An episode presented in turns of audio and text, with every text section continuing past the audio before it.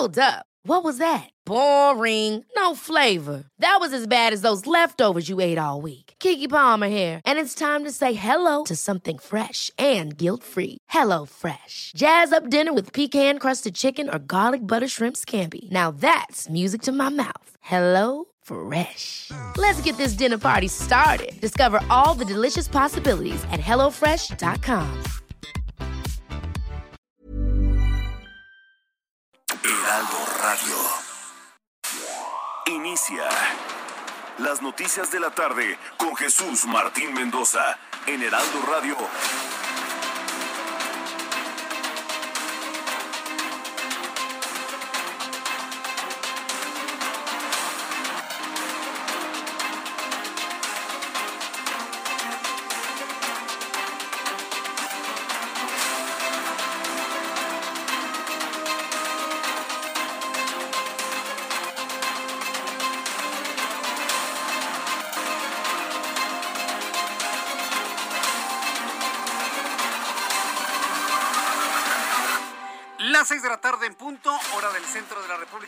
Bienvenidos, muy buenas tardes. Iniciamos el Heraldo Radio. Estamos iniciando nuestro programa del Heraldo Radio correspondiente a este primer día hábil del mes de agosto. Primer día hábil del mes de agosto. Hoy 2 de agosto de 2021. Le puedo asegurar que estamos iniciando, estamos iniciando el último mes hábil al 100%. Una vez que entre septiembre, ya todo es a medio gas y ya se acaba el año, ¿eh? ya se tomaron muchas decisiones y ya muchas visualizaciones son para el año 2022. Así que empieza a disfrutar el último, y así lo veo yo, el último mes hábil completo de este año 2021. Súbale el volumen a su radio, que le tengo la información más importante hasta este momento.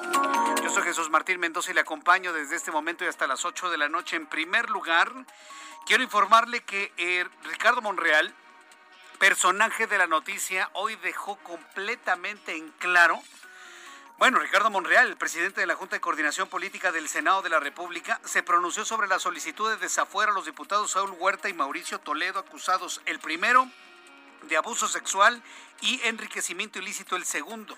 Ya advirtió que el Congreso no va a encubrir absolutamente a nadie, por lo que se trabaja para convocar a un periodo extraordinario para resolver ese grave asunto. Esto fue lo que comentó hoy Ricardo Monreal. El Congreso va a actuar y que no vamos a hacer ningún eh, muro de protección de nadie. Eh, estos plazos que ya comenté se van a cumplir. Mañana comisión primera de la permanente, el lunes o martes permanente y el miércoles seguramente estaríamos convocando extraordinario. Espero que todos respalden las decisiones. He hablado con varios coordinadores y espero que salgan. Sí, sí, espero que salga, es lo que ha dicho Ricardo Monreal. Vaya, reacciones a los comentarios, sentencias, señalamientos que en su momento hizo, se hicieron desde la Subsecretaría de Derechos Humanos de la Secretaría de Gobernación. Bueno, más adelante lo vamos a platicar aquí en el Heraldo Radio.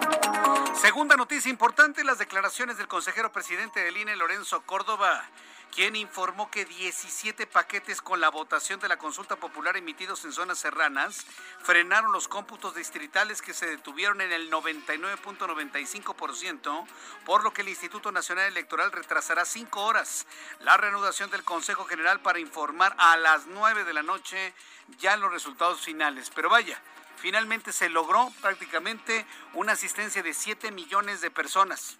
Si vemos el número así, me parece que fue un gran resultado el de la consulta de ayer, tomando en cuenta la naturaleza del ejercicio y los antecedentes aún no legales en el pasado de hacer consultas. Hablar de 7 millones de personas me parece que es muy importante. Hablar de 7 millones de un universo de 93 millones, ahí ya las cosas cambian. ¿Y por qué finalmente el sondeo del Heraldo Radio que le propuse la semana pasada, en donde le preguntaba si iba a participar o no, en donde el 92% me dijo que no participarían y el 8% sí, prácticamente fue lo que ocurrió, porque estamos hablando de que nuestro sondeo prácticamente se, se mantuvo muy fiel a lo que finalmente pasó, precisamente por lo intrascendente de la pregunta. Y la, lo intrascendente o la obviedad de la pregunta se manifestó en los resultados. Prácticamente todo el mundo votó a favor de que, que, el gobierno aplique la ley, que haga las investigaciones correspondientes para poder sancionar a algún actor político del pasado. Yo creo que en eso todos estamos absolutamente de acuerdo. Entonces, bueno, pues ya lo platicaremos más adelante aquí en el Heraldo Radio, los resultados y algunos aspectos importantes de este, de este ejercicio. Hay dos formas de verlo.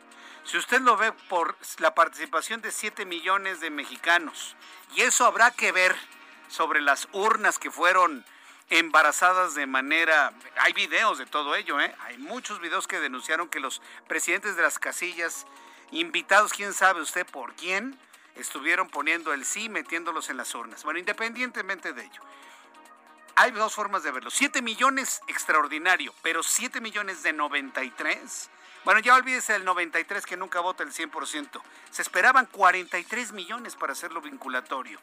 Entonces ya la óptica cambia. Así que yo le invito para que me dé su opinión aquí en el Heraldo Radio a través de nuestras dos plataformas de consulta, a través de Twitter arroba Jesús Martín MX y a través de nuestro canal de YouTube en el canal Jesús Martín MX. El gobernador de Tamaulipas, Francisco Javier García Cabeza de Vaca, solicitó a la Suprema Corte de Justicia deje sin efectos la orden de aprehensión que existe en su contra por delitos de defraudación fiscal. La petición la hizo al promover una demanda de controversia constitucional contra la Fiscalía General de la República y el juez de distrito especializado en el sistema penal acusatorio del Estado de México con residencia en Almoloya de Juárez. Y luego de que el Tribunal Electoral de la Ciudad de México ratificó su triunfo en la alcaldía Cuauhtémoc, la alcaldesa electa Sandra Cuevas, con quien vamos a platicar en algún momento en esta semana, no se la vaya a perder, es una de las alcaldesas más importantes porque será la alcaldesa de la oposición gobernando el centro de la capital de la República. Bueno, pues la alcaldesa electa, Sandra Cuevas afirmó que las autoridades electorales actuaron conforme a derecho tras desechar las acusaciones de Morena y se comprometió a hacer de Cuauhtémoc la mejor demarcación de la capital en un plazo de 18 meses.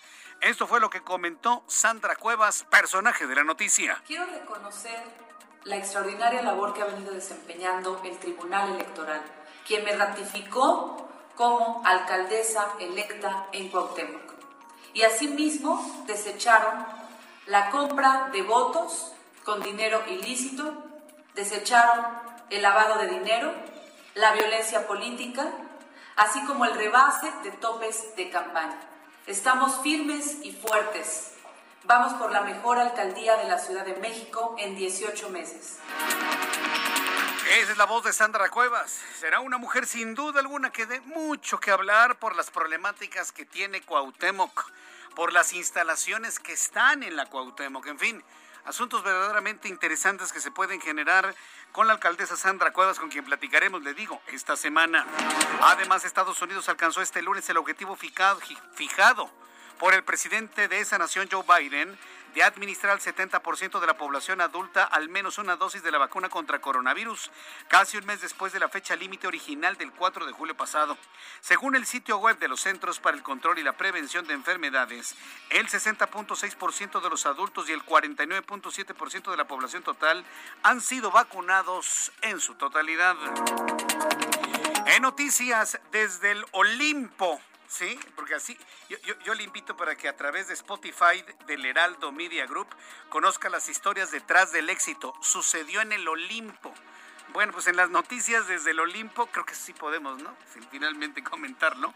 Bueno, pues quiero informarle que el clavadista mexicano Rommel Pacheco y Osmar Olvera avanzaron a la semifinal en la prueba de trampolín de 3 metros individual dentro de la justa deportiva allá en Japón, la cual se llevará a cabo a las 8 de la noche tiempo del centro de México y en caso de avanzar a la final podría disputar una medalla a partir de la 1 de la mañana de este martes hora del centro del país. Hay que desearle lo mejor para el éxito de Rommel Pacheco, de él y de nadie más ni de la CONADE, ni de la Cuarta Transformación, ni de Morena, ni del presidente, ni de nadie. El esfuerzo es de él, únicamente de él, y el éxito será únicamente de él. Estoy seguro que va a ganar alguna medalla y desde aquí vayan nuestros mejores deseos para un hombre que ha tenido una fe inquebrantable para poder poner en alto el nombre de nuestro país y nuestra bandera y bueno, pues esperemos el mejor resultado para él. Cuando son las 6 de la tarde con 9 minutos, hora del centro de la República Mexicana, vamos con nuestros compañeros corresponsales en la República Mexicana y empiezo con Charbel Lucio. Desde Morelia, Michoacán nos informa. Adelante, Charbel. ¿Qué tal? Buenas tardes. Un saludo al auditorio. Les platico que actualmente en los municipios de Morelia y Lázaro Cárdenas hay eh, 2.100 eh, casos activos de COVID-19, por lo que ambos municipios pasaron a semáforo rojo en esta medición de riesgo epidemiológico. El gobernador de Michoacán, Silvano Aureoles Conejo, dijo que en total hay en Michoacán 3.929 casos activos de coronavirus, de tal forma que eh, pues Michoacán ha superado los números que alcanzó en la primera y segunda ola de contagios. El mandatario estatal previó que el próximo fin de semana eh, todo el estado pase a semáforo naranja, pero advirtió que no tomar las medidas necesarias, eh, pues será inevitable que en cuestión de semanas el estado pase a semáforo rojo. Y bueno, ante este escenario, el gobernador llamó a la población a mantener las medidas necesarias para evitar que comiencen a saturarse los hospitales, principalmente de Morelia y Lázaro Cárdenas, que pues ya son considerados los epicentros de contagios de COVID-19.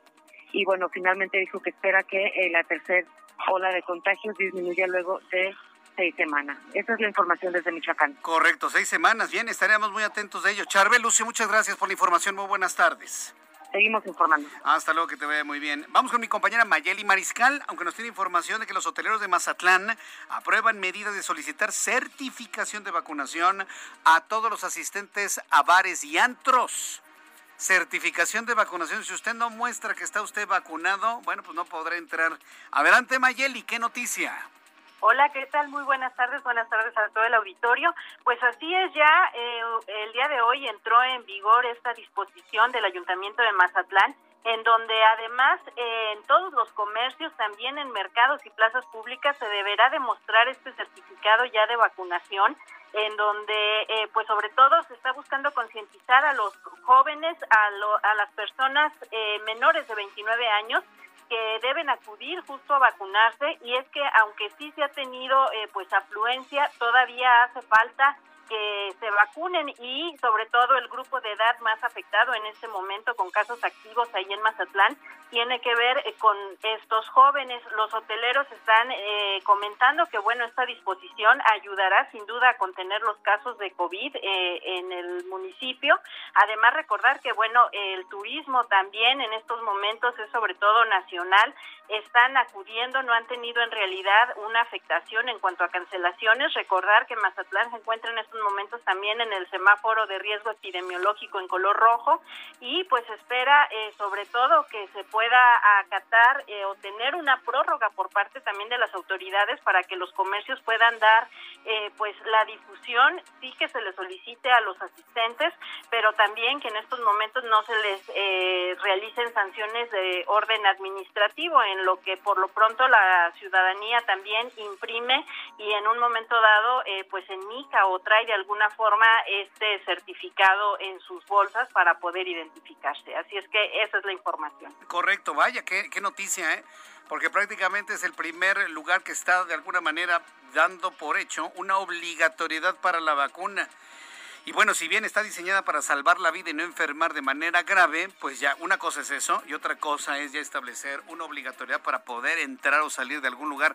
Te agradezco la información, Mayeli Mariscal. Muchas gracias. Excelente tarde para todos. Hasta luego, que te vaya muy bien. Dentro de toda la historia de COVID-19, esto en Mazatlán está sentando un importante precedente. ¿Cómo lo van a manejar? Hoy el presidente de la República precisamente decía que no se va a pedir ningún tipo de certificación de vacunación a nadie que venga de otras partes del mundo. Pero que en el caso de los estados, finalmente, como son libres y autónomos, ellos van a poder determinar lo que crean conveniente sobre ese asunto el poder pedir una certificación de vacunación. Lo platicaremos más adelante. Mientras tanto, vamos con nuestros compañeros reporteros urbanos, periodistas especializados en información de ciudad. Alan Rodríguez, ¿en dónde te ubicas, Alan? Adelante, buenas tardes. Hola, ¿qué tal Jesús Martín? Amigos, muy buenas tardes. Yo me encuentro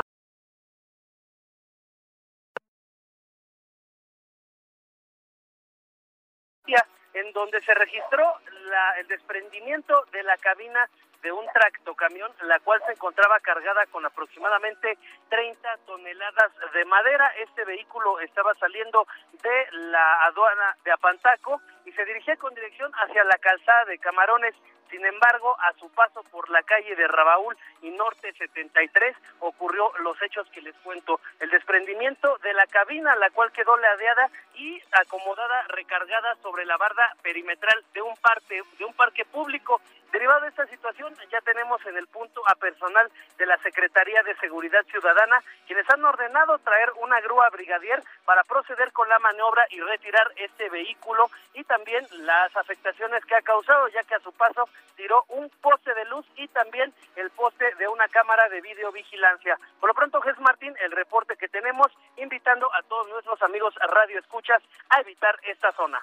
Muchas gracias por esta información, Alan Rodríguez. Continuamos al pendiente, muy buenas Continuamos al pendiente, muy buenas tardes. Saludo a Augusto Atempa con más información a esta hora de la tarde. Adelante, Augusto.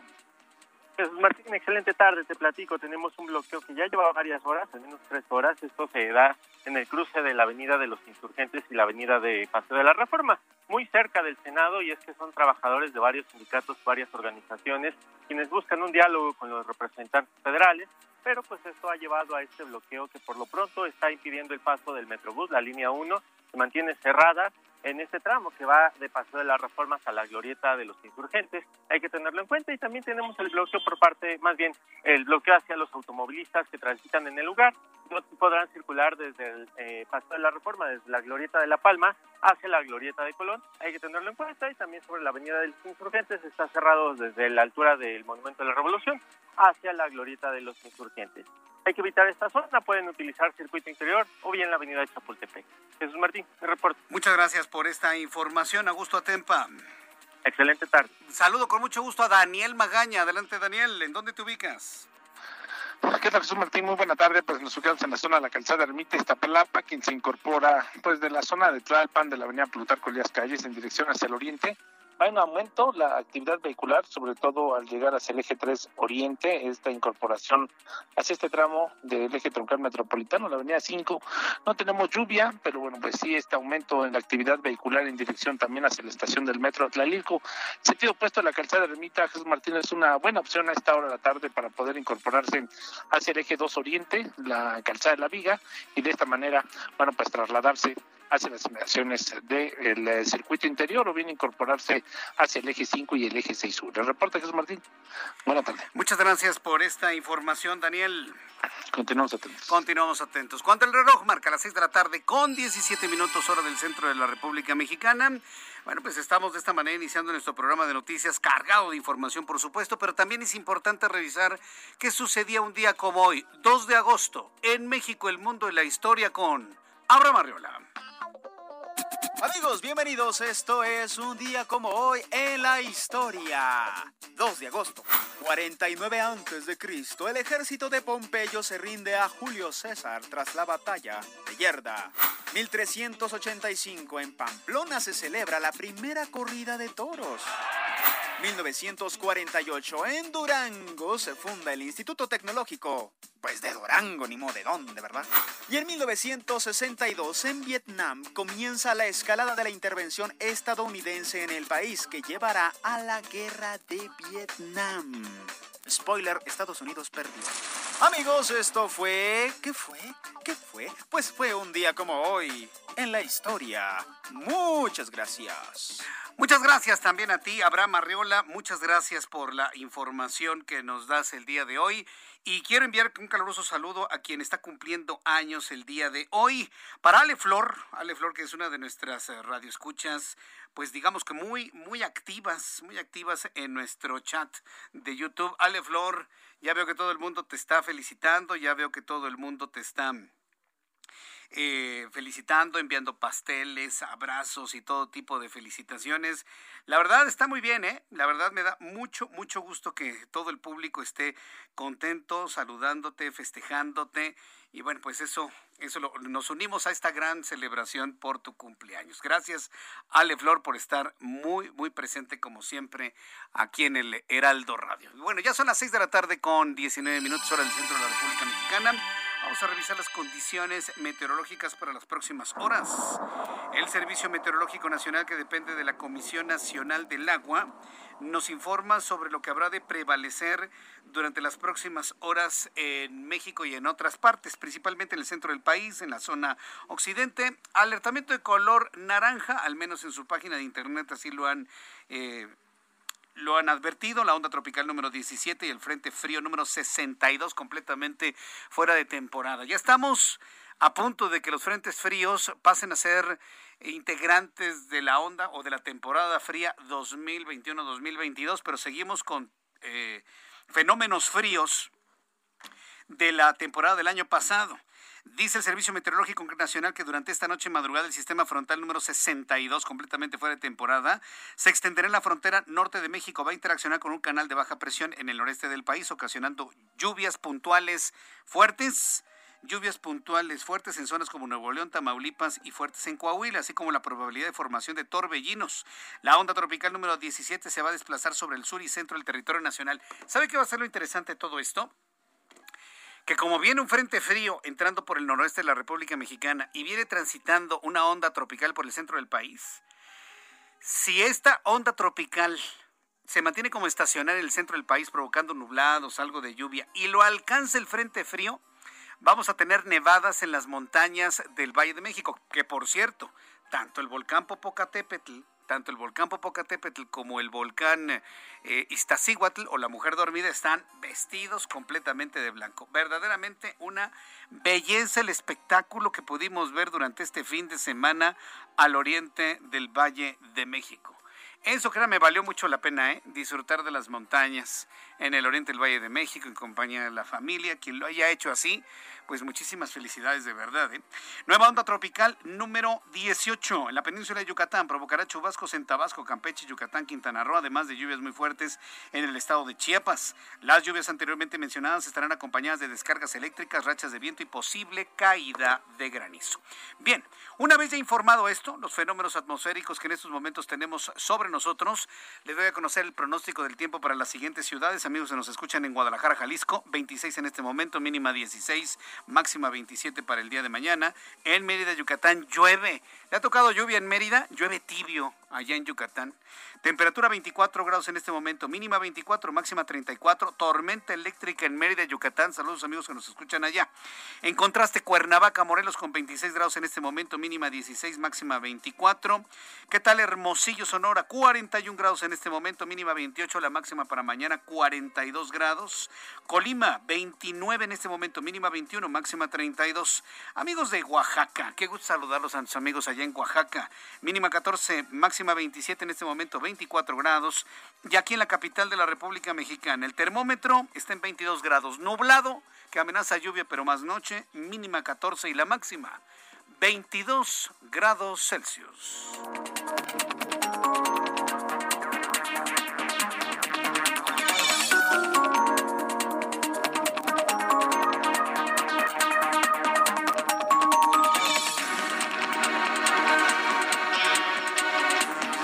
Son las 6 de la tarde con 22 minutos, las 6 de la tarde con 22, hora del centro de la República Mexicana. Escucha usted el Heraldo Radio, yo soy Jesús Martín Mendoza, siempre acompañándole esta hora de la tarde con toda la información importante que se ha generado en este momento. Bien, pues eh, Lorenzo Córdoba, y, vamos primero con este tema antes de ir a los anuncios comerciales, le adelanto, Lorenzo Córdoba, quien es el consejero presidente del Instituto Nacional Electoral, le respondió a Citlali Hernández.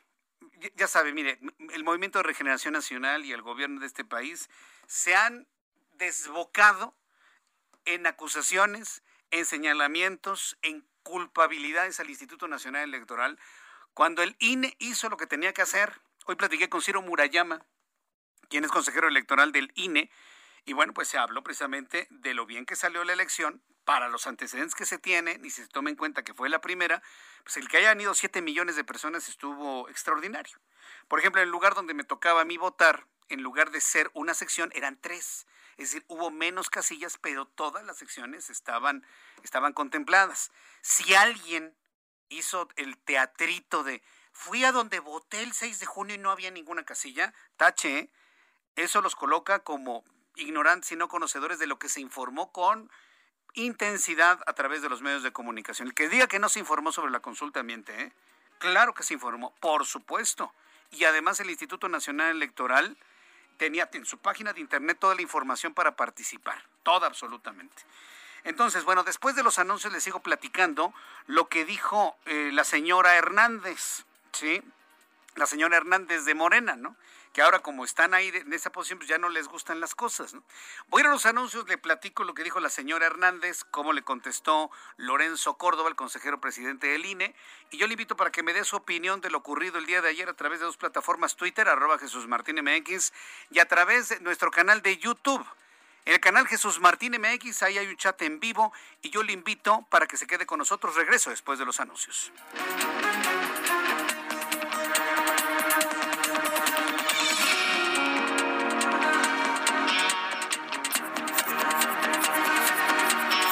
Escuchas a Jesús Martín Mendoza con las noticias de la tarde por Heraldo Radio, una estación de Heraldo Media Group.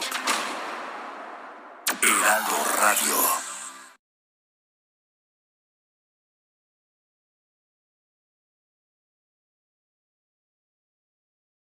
Heraldo Radio. Escucha las noticias de la tarde con Jesús Martín Mendoza. Regresamos.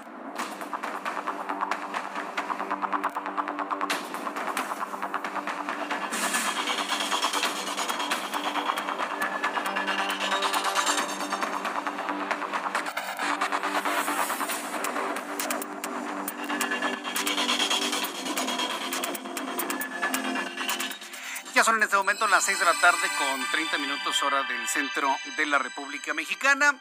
Le saluda Jesús Martín Mendoza para el público que nos está escuchando por primera vez. Sé que hay muchas personas que por primera vez están escuchando nuestro programa de noticias en México, en cualquier parte del país, en los Estados Unidos. Gracias por estar con nosotros y vamos directamente con la información.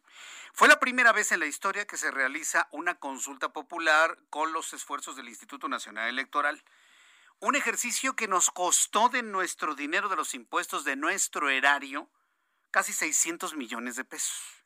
Y si metemos uno que otro gastito más, pues la cifra se anda acercando a los 800 millones de pesos. Fue un, es una cantidad de dinero que en este momento, mire, para la forma en la que se están manejando las finanzas en el país, es, es, era un dinero precioso que yo en lo personal no hubiera tirado a la basura como se tiró. Yo, Jesús Martín si yo tuviese la posibilidad de administrar algo en este país, yo no hubiera tirado ese dinero a la basura sabiendo todo lo que está sucediendo en el país en cuanto a rezagos, empresarios, medicamentos para niños, muchas cosas. Bueno, esa es una lo que yo hubiera hecho, pero ni estoy ahí ni me hubieran pelado si lo hubiera sugerido. Pero tampoco le han hecho caso a la clase política y decía que no era el momento. Mire, las encuestas ciudadanas como la que vivimos es un ejercicio democrático importantísimo muy importante, un avance. Yo creo que nadie está en desacuerdo con ello. Lo que no se puede hacer con esa herramienta para los ciudadanos es preguntar cosas intrascendentes. Ese es el problema. El problema no es la encuesta, el problema no es el INE, es lo que se consultó. A ver, entiéndanme esto. El problema no es el procedimiento, no es el hecho, no es la herramienta democrática, por muy cara que haya sido. El problema es la intrascendencia de la pregunta. A nadie le preguntan si debe hacer o no debe hacer su trabajo. A nadie. Imagínense que aquí en el Heraldo se haga una encuesta para saber si están de acuerdo en que yo chambeo o no.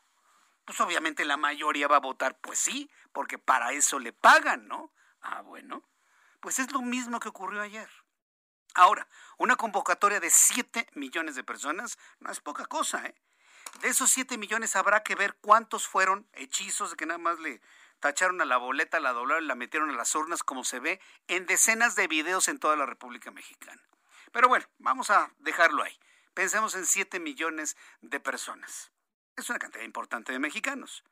Contra 93 millones del padrón, pues entonces ya no es tan importante. Contra los 43 millones que se necesitaba para hacerlo vinculatorio, también lo podemos ver ya no precisamente como un éxito.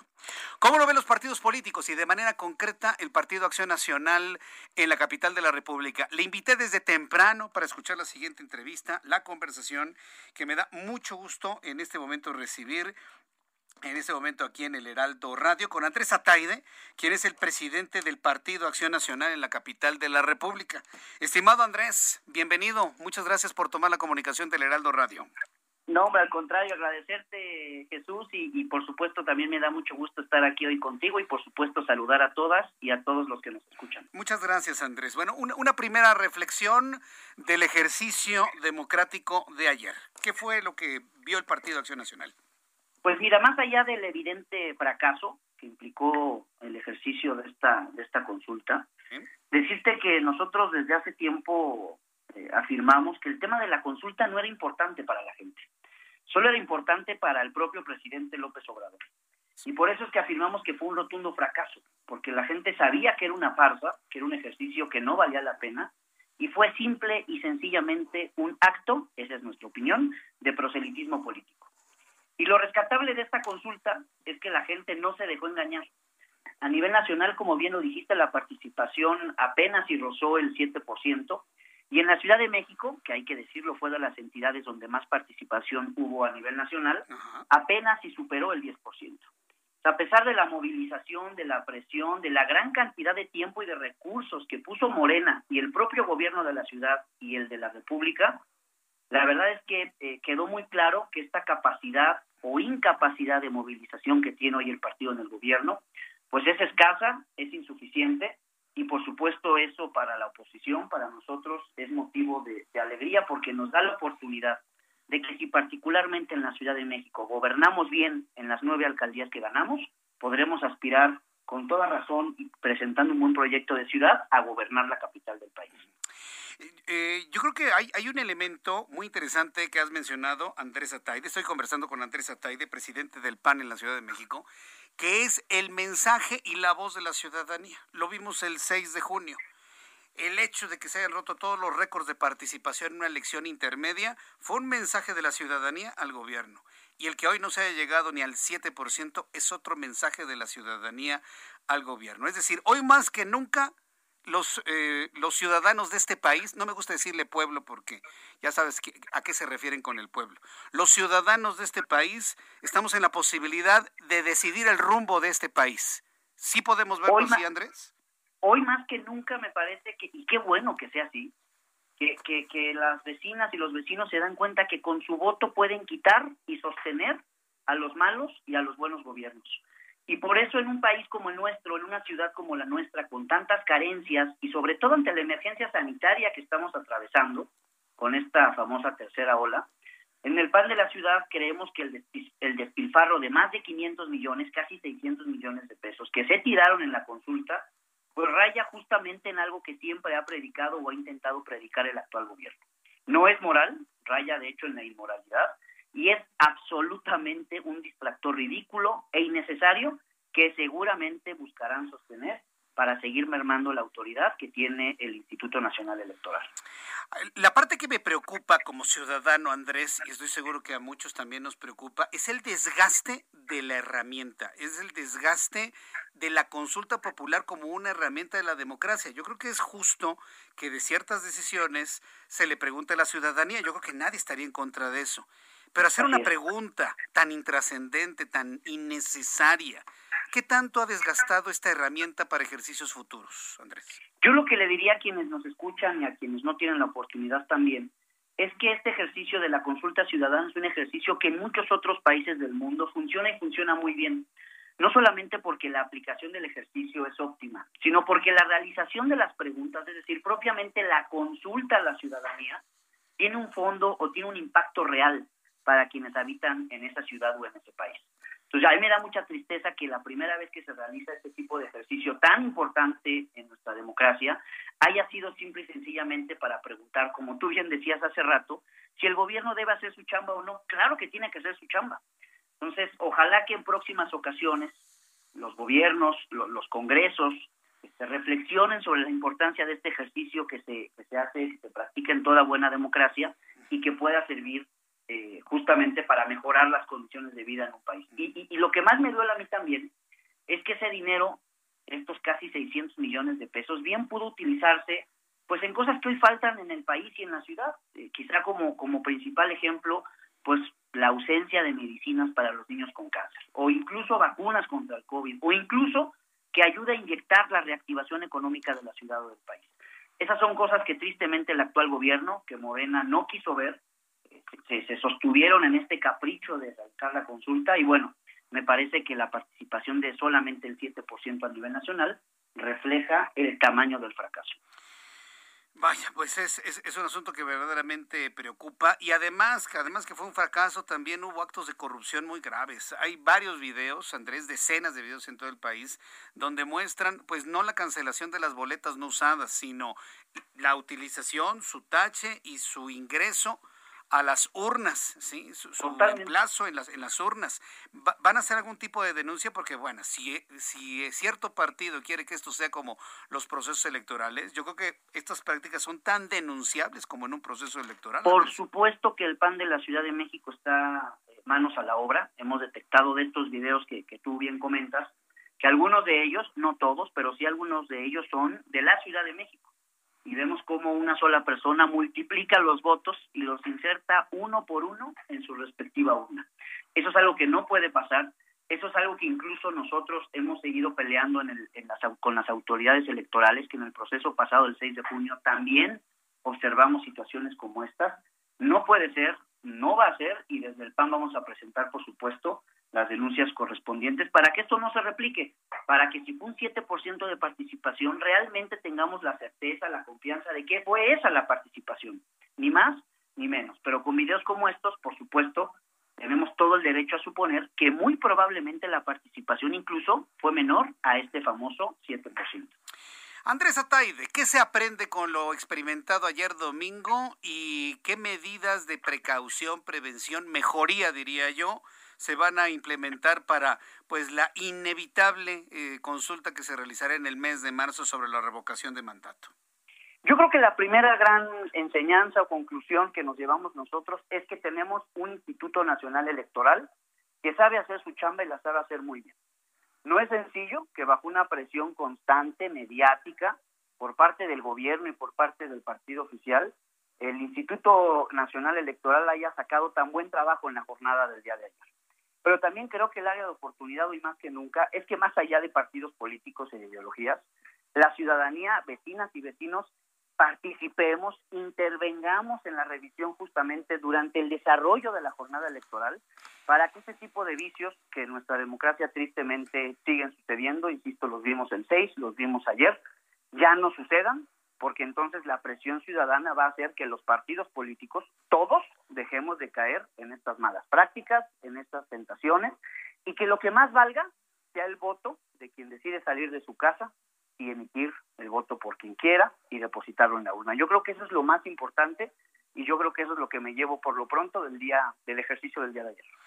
Muy bien, Andrés. Pues muy interesante todo lo que has compartido con nosotros el día de hoy. Me parece que es eh, importante reflexionar lo ocurrido yo creo que este, la gente también tomó la decisión. Me decía Ciro Murayama, platiqué con él en televisión más temprano, que finalmente operativamente pues todo funcionó bien, pero la decisión de ir o no ir a una mesa receptora de opinión es decisión completamente y absoluta de los, de los ciudadanos. Y yo creo que ese es un asunto importantísimo a destacar, Andrés. Así es, y así como el 6 de junio fue un ejercicio democrático que tuvo mucha, mucho imán, que llamó mucho la atención para que muchas y muchos participemos, como bien decías, en la Ciudad de México tuvimos una participación histórica, pues el ejercicio democrático del día de ayer lamentablemente no tuvo ese imán o esa capacidad de atracción, porque era simple y sencillamente, insisto, un acto propagandístico de un partido político. Muy bien, pues eh, Andrés Ataide, ha, sido un verdadero gusto, ¿eh? un verdadero gusto poder platicar contigo en esta oportunidad. Un saludo para todo el equipo de trabajo y nos volveremos a saludar porque pues ya ya viene la nueva configuración del Congreso en la Ciudad de México, la toma de posición en las alcaldías. Van a ser momentos muy, muy importantes para ir conociendo el trabajo que van a estar realizando ahora con esta nueva forma en la que se va a ejercer la política, al menos acá en la Ciudad de México. Muchas gracias, Andrés. 100%. Al contrario, muchísimas gracias y estamos pendientes. Un fuerte abrazo. Fuerte abrazo, estimado Andrés. Hasta la próxima. Gracias. Hasta luego. Es Andrés Ataide, presidente del PAN presidente del Partido Acción Nacional en la capital de la República. Pues ahí están las reflexiones. Un poquito más tarde, un poquito más adelante le voy a compartir lo que Lorenzo Córdoba le dijo a la señora Ciclalia Hernández, la secretaria, la secretaria del Partido Morena. Le voy a platicar también y le voy a informar lo que Ricardo Anaya y UNICEF dijo sobre esta encuesta. Ya tuvimos la, la oportunidad de platicar con Andrés Ataide. También le voy a tener las reacciones de Ricardo Monreal sobre la consulta eh, y también lo que comentó el presidente de la República sobre la misma. Me parece que es un, asunto importante analizarlo, ¿sí? Para tener elementos de todos lados, para tener elementos absolutamente de todos lados. Pero antes, antes de presentarle esto, quiero darle una muy buena noticia. A mí en lo personal me da tanto gusto, me da tanto gusto por mis compañeros de Heraldo de México Web la página de internet del Heraldo de México, sus plataformas digitales en redes sociales. A mí en lo personal me da tanto gusto porque, como se lo he platicado en otras ocasiones, este servidor Jesús Martín Mendoza, soy de los pioneros en el Heraldo de México. Empezamos en 2017, en mayo, escribiendo en el periódico. Y después surgió eh, la web. Y yo he visto cómo web, bueno, todos los medios, la prensa, radio, televisión han crecido, pero nuestra página de internet, la web, eh, según Comscore, que es la empresa de medición, vamos a llamarlo así, de audiencias de rating de lectores, han colocado ya al heraldodemexico.com o heraldodemexico.com.mx como la tercera página de información y noticias más leída en México.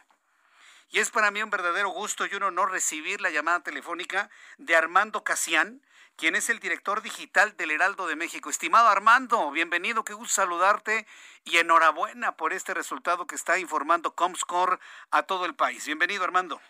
Hola Jesús Martín, qué gusto saludarte de nuevo. Un saludo a toda tu audiencia. Muchas gracias por este espacio. Me imagino que te sientes tú y tu gran equipo de colaboradores de trabajo muy contentos por este resultado, Armando.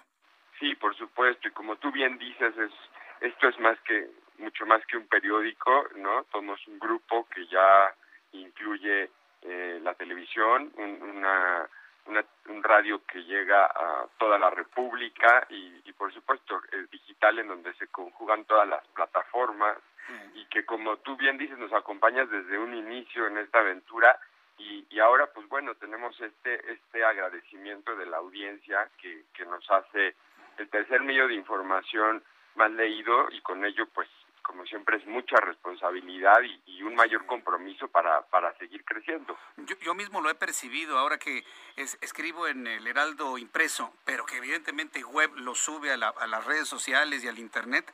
He visto las reacciones, los comentarios a lo que uno escribe y es verdaderamente es, pero formidable, la verdad. No te preguntaría cómo lo han hecho, porque es seguramente la receta y el secreto de la casa, pero ¿qué ha implicado el ser desde que inició web hasta este momento? Es el tercer lugar de los sitios más leídos en materia de información. ¿Qué ha implicado este triunfo? ¿Qué, qué se ha invertido? ¿Cuántas personas han participado? Háblanos de tu equipo y del trabajo, Armando. No, bueno, así, hablando solamente de digital, empezamos siendo un equipo de 10 personas, de hoy somos más de de, un equipo de 70 personas y al mismo tiempo pues hemos crecido con todas las plataformas. Y, y, y, el, el ser número tres pues implica también ver hacia otros lados, no nada más quedarnos quizás eh, con, con, el, con el Heraldo de México como tal, sino hemos estado trabajando con, con nuestros suplementos como Gastrolab, como Panorama, como el Heraldo USA y también con eh, el Heraldo Binario, que es una vertical que acabamos de lanzar, enfocada a las fintechs, a, todo el tema de, las criptomonedas, a todo el tema financiero que está muy interesante y otra de las buenas noticias que, que nos da Comscore hoy y que nos ha regalado la audiencia es que Gastrolab Web es ya la segunda página de gastronomía más leída en México y pues hacia allá vamos, ¿no? A seguir construyendo las demás verticales eh, y con, con, con la, el agradecimiento de la audiencia a seguir creciendo.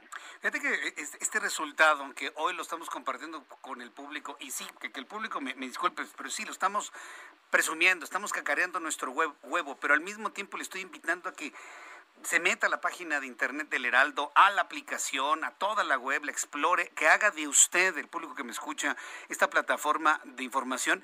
Es el resultado, Armando, de los nuevos tiempos, ¿verdad? Es el resultado de, de las tendencias en cuanto a proveerse de información que empiezan por lo que es Internet, lo que son las páginas de Internet, la página web, para luego ir a las redes sociales y luego ir a los medios de comunicación tradicionales. ¿Así se está moviendo el mundo, Armando, o es un fenómeno exclusivo del Heraldo? ¿Cómo lo ves tú?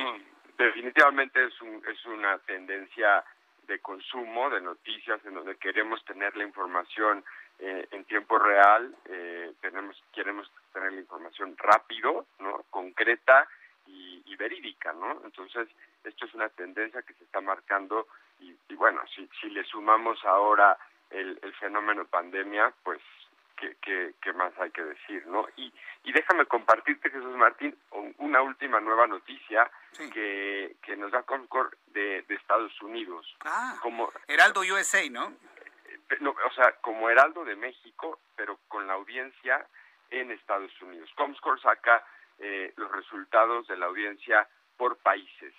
Y en esta ocasión, en, en, el, en los resultados de las audiencias en Estados Unidos, el Heraldo de México es ya el medio más leído de información eh, en habla hispana, obviamente, eh, pues, en Estados Unidos, ¿no? Cosa que nos da mucho gusto y agradecemos a toda la audiencia en Estados Unidos que, que también es producto de, de la multiplataforma que tiene un alcance sobre todo el radio en, en, en Estados Unidos que pues nos ha dado esa, ese, ese conocimiento en ese mercado tan importante para nosotros. Sí, algo pude percibir ahora que tuvimos la oportunidad de este equipo de estar en San Antonio, Texas, de, de, saber que el Heraldo en Estados Unidos empieza a ser muy consumido por toda la comunidad de habla hispana en los Estados Unidos.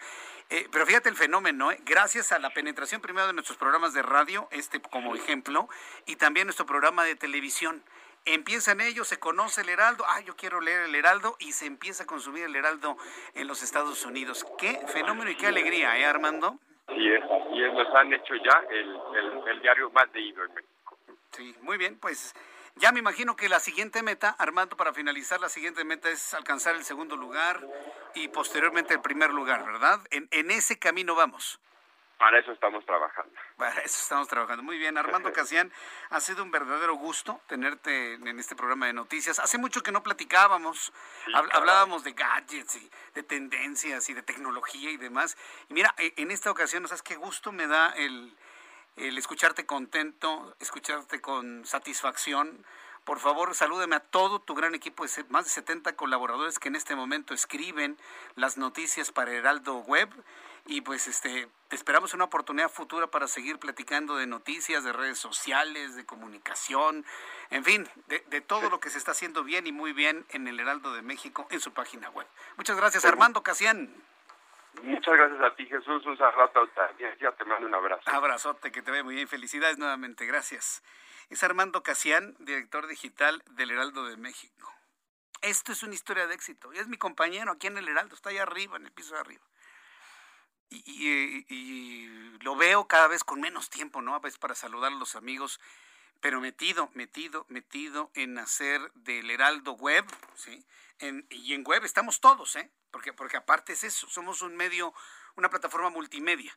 Pero web nos engloba a todos, engloba al periódico, engloba la radio, porque estamos transmitiendo a través de la página de internet del Heraldo de México, engloba la televisión, que también transmite los programas de la parrilla programática del Heraldo Televisión. Es, decir, estamos todos, ¿no? Es como los grandes brazos que, que, que llevan a todos para poder tener una unidad completa y es a través de las tendencias de consumo de información que es a través de Internet actualmente. Claro, eso sí, sin dejar de lado las grandes audiencias que podemos tener en este programa de radio y en nuestro programa de televisión a las 2 de la tarde. Eso, es completamente aparte. Sin embargo, bueno, pues lo que ha logrado web me parece que es extraordinario. ¿Cómo encontrar el Heraldo en Internet? De dos maneras. www.heraldodemexico.com.mx esa es una. Y el otro, www.elheraldodemexico.com. Las dos direcciones la van a llevar a nuestra plataforma Heraldo de México. www.heraldodemexico.com.mx www.elheraldodemexico.com y ahí, bueno, se la va a pasar padrísimo Se va a pasar muchos, muchos minutos explorando la información nacional, internacional, todas las secciones que nos comentó Armando. La parte en la parte de opinión, ahí usted va a encontrar lo que yo le escribo todos los viernes en Ojos que si ven. Y además, obviamente, de, las, de los análisis y grandes columnas de mis compañeros periodistas del Heraldo de México. Entonces, es la mejor forma de informarse, es la tendencia, es el medio de comunicación de hoy, Heraldo de México, y no porque yo esté aquí, sino porque es la verdad. Es el medio de comunicación del día de hoy.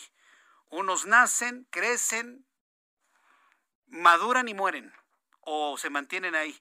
Este medio eh, ha nacido, está creciendo y está creciendo mucho. Y yo le invito a que sea usted parte de esta gran familia, que cambie su medio de comunicación que tenía antes a englobarse todo en el Heraldo, prensa, web, radio y televisión. Yo le invito para que haga usted ese cambio en su forma de conocer la información. Bien, son las 6 de la tarde con 53 minutos hora del centro de la República Mexicana. Bueno, voy a avanzar un poquito en lo que ha sido las reacciones en torno a la en torno a la encuesta de ayer, el, contestar sí o no, así se aplica o no se aplica la ley, pero bueno. Eh, después de los anuncios le voy a tener también los datos de COVID-19 y, y, le voy a explicar lo que sucedió en esto. Obviamente bajaron porque es lunes. No sería correcto comparar lo que sucedió el lunes con lo del viernes o ayer domingo o sábado. Hay que compararlo de lunes a lunes y la comparación de lunes a lunes ya se la tengo aquí en el Heraldo. Por lo pronto, después de los anuncios, Lorenzo Córdoba le contesta a Citlali Hernández, secretaria general de Morena. ¿Qué le contestó? ¿Lo quiere saber? Después de los anuncios. Le tendré un resumen, nuestros compañeros reporteros, y le invito para que me escriba a través de Twitter, arroba Jesús Martín MX, y a través de nuestra plataforma de YouTube, en el canal Jesús Martín MX.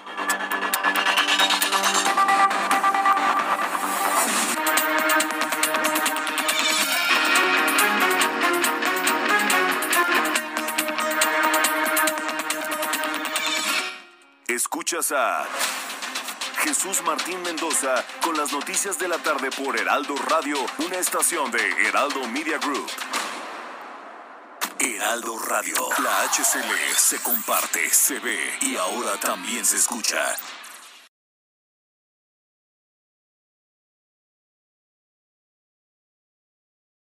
Heraldo Radio. Escucha las noticias de la tarde con Jesús Martín Mendoza. Regresamos.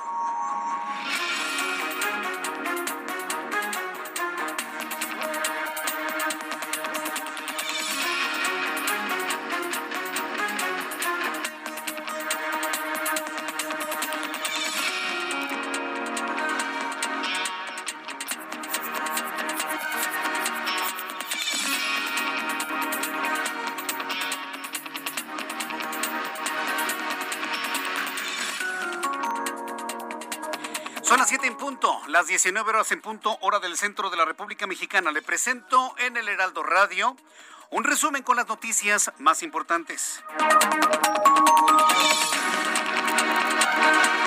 Primer lugar, le informo que en entrevista con el Heraldo Radio, el presidente del PAN de la Ciudad de México, Andrés Ataide, compartió la postura de su partido sobre la encuesta popular del día de ayer, la que calificó como un acto de proselitismo político por parte del presidente de este país y destacó que el 7% de participación registrado durante este ejercicio confirmó que la ciudadanía ya confirmó que no se deja engañar por otro partido político y que los recursos destinados pudieron emplearse en rubros que sí tienen importancia, como la adquisición de medicamentos, la reactivación económica.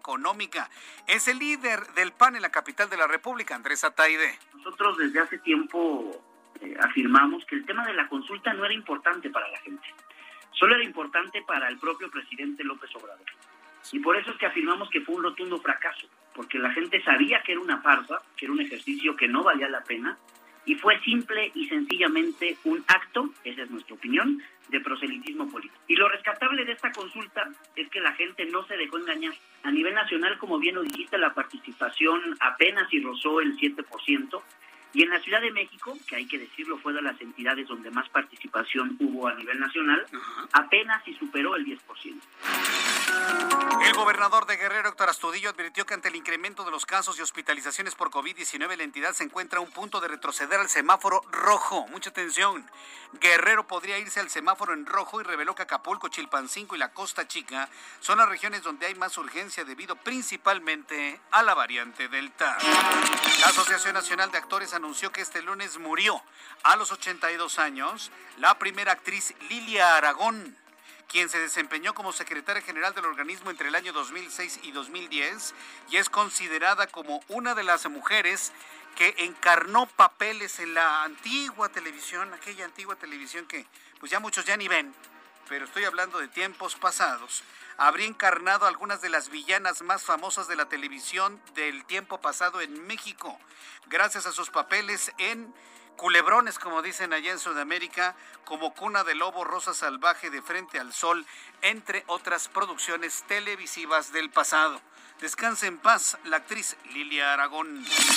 Con una inversión de 3.183 millones de pesos, el gobierno de la Ciudad de México construye el cablebús Línea 2 Cablebús Línea 2, la cual recorrerá 10.6 kilómetros desde Constitución de 1917 a Santa Marta, en la alcaldía Iztapalapa, y constará de siete estaciones en beneficio de los habitantes del oriente de la capital.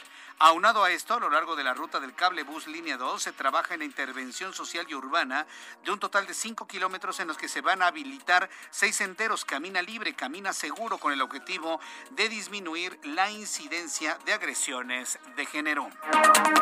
Claudia Sheinbaum, jefa de gobierno de la capital del país, anunció que un día, a un día de cumplirse tres meses del desplome y la tragedia en la línea 12 del metro donde se desplomó un tramo, donde se cayó un tren matando a 26 personas, se sigue atendiendo a las víctimas de este siniestro y a sus familiares. Y adelantó que este mes se dará a conocer un informe sobre, eh, sobre lo que se está haciendo en torno a ello, así como la rehabilitación de toda la línea. Queremos también, evidentemente, saber, también se va a dar a conocer en este mes los resultados del peritaje para conocer las responsabilidades de la tragedia en el metro línea 12. Esto fue lo que dijo Claudia Sheinbaum. Mencionamos el caso de la línea 12. El día de mañana se cumplen tres meses. Eh, queremos decirles que estamos atendiendo a las víctimas. Eh, va a haber un informe especial de los avances en términos de los estudios que se están haciendo, la atención personalizada que hemos estado dando a todas las víctimas y también eh, nuestro objetivo es que este mes ya podamos salir a anunciar eh, la manera en que se va a rehabilitar, hacer eh, toda la rehabilitación de la línea 12. Y también le informo que el titular de la Procuraduría Federal del Consumidor, Ricardo Schiffel, aseguró que la regulación en los precios máximos del gas LP publicado el pasado 28 de julio en el Diario Oficial de la Federación no impide la competencia, sino que la hace más justa. Ya advirtió que se retirará las concesiones a los expendedores que no, respeten los precios. Esta es la voz del Procurador Federal del Consumidor, Ricardo Schiffel. Esto no impide la competencia, más bien logra una competencia justa estos precios máximos deben de respetarse, porque cualquier expendedor, cualquier vendedor de gas LP, sea estacionario o de cilindros, pero particularmente de cilindros, que es donde se han presentado más abusos y más abusos que afectan a las familias que menos tienen, va a perder el permiso, será revocado el permiso por parte de la CRE a quienes no respeten el precio máximo. Ojalá y la, Profeco se pusiera así de intensa, ojalá el señor Ricardo Schiffel se pusiera así de intenso con las gasolinerías que le roban gasolina a los consumidores. Así que anuncien gasolinería que robe gasolina o que no dé litros completos, le vamos a quitar la concesión.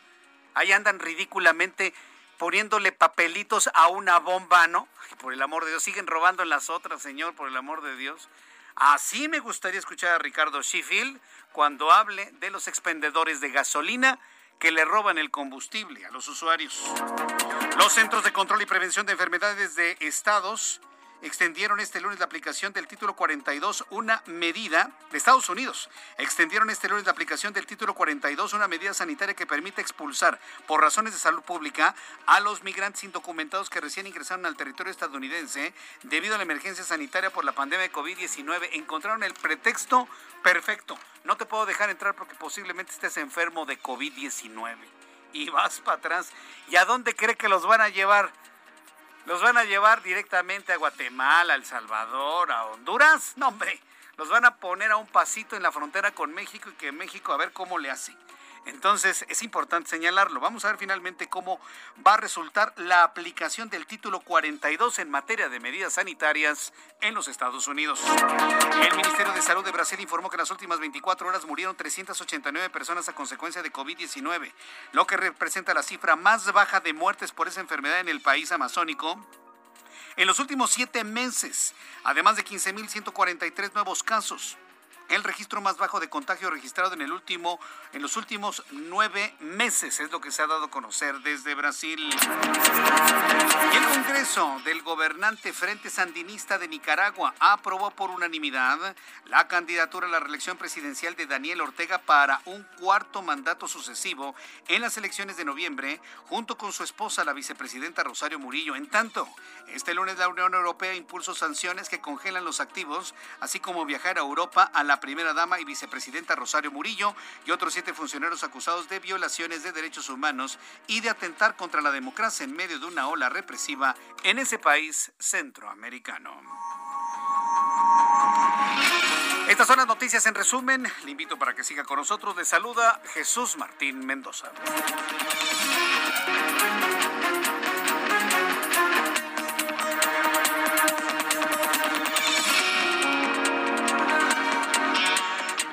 Son las 7 con 8, las 7 con 8, hora del centro de la República Mexicana. Me dicen varias personas del público, Jesús Martín, nos tienes picados con el asunto de Citlali. A ver, ahorita voy con el asunto de Citlali. Antes, rápidamente, saludo a mis compañeros reporteros urbanos, periodistas especializados en información de ciudad. Alan Rodríguez, adelante, Alan.